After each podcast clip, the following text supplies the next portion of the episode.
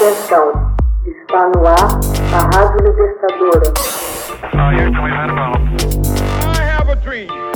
Assim sendo, declaro vaga a presidência da República.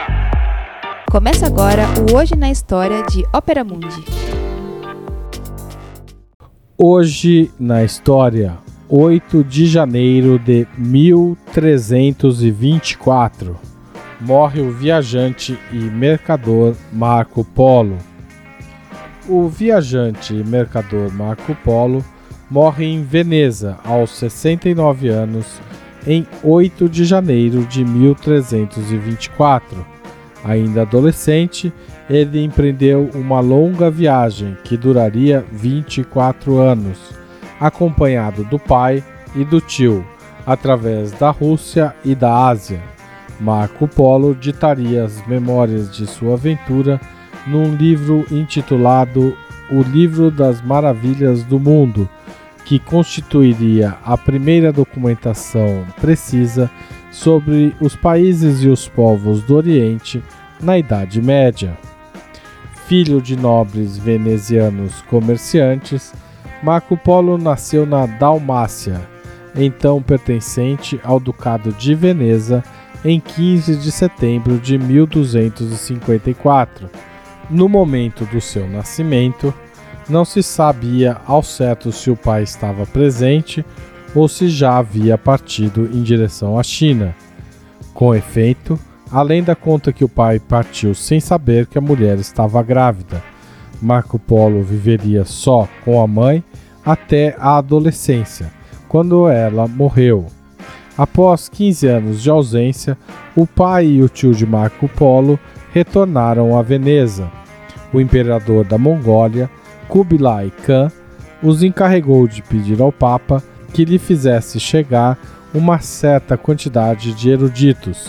A morte do Papa e a espera da eleição de seu sucessor retardaram a viagem dos sábios solicitados.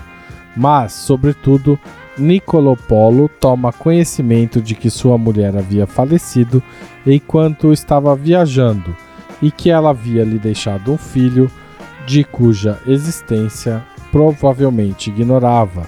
Era Marco. Dois anos depois, Niccolo e Matteo Polo decidiram voltar ao Império Mongol, a fim de evitar que Kublai Khan se irritasse com o atraso os dois encarregados de trazer consigo os eruditos para ensinar o saber latino aos mongóis, haviam ficado presos em Roma em virtude da morte do Papa Clemente IV em 1269. Gregório X, eleito em 1271 como seu sucessor, enviaria dois monges à China Porém, os obstáculos e as dificuldades fariam com que os religiosos desistissem.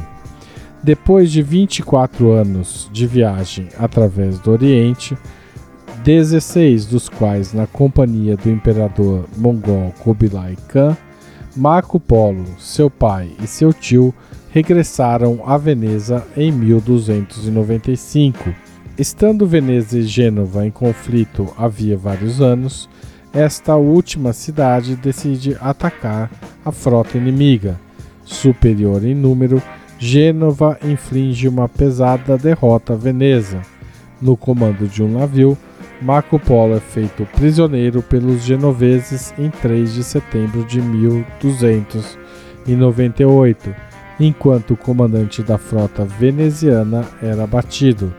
Foi durante a prisão que o mercador e explorador iria editar seus relatos de viagem ao companheiro de cela Rusticello de Pisa. Cópias do livro Das Maravilhas do Mundo, redigido em francês, apesar da inexistência da imprensa, ganhariam rapidamente vários pontos da Europa. A coleção de histórias marcaria o espírito de seus leitores, especialmente os futuros exploradores e navegadores, como Cristóvão Colombo e Vasco da Gama. Hoje na história, texto original de Max Altman, locução de Haroldo Cerávulo Cereza. Você já fez uma assinatura solidária de Opera Mundi? Com 60 centavos por dia, você ajuda a manter a imprensa independente e combativa. Acesse www.operamundi.com.br/apoio.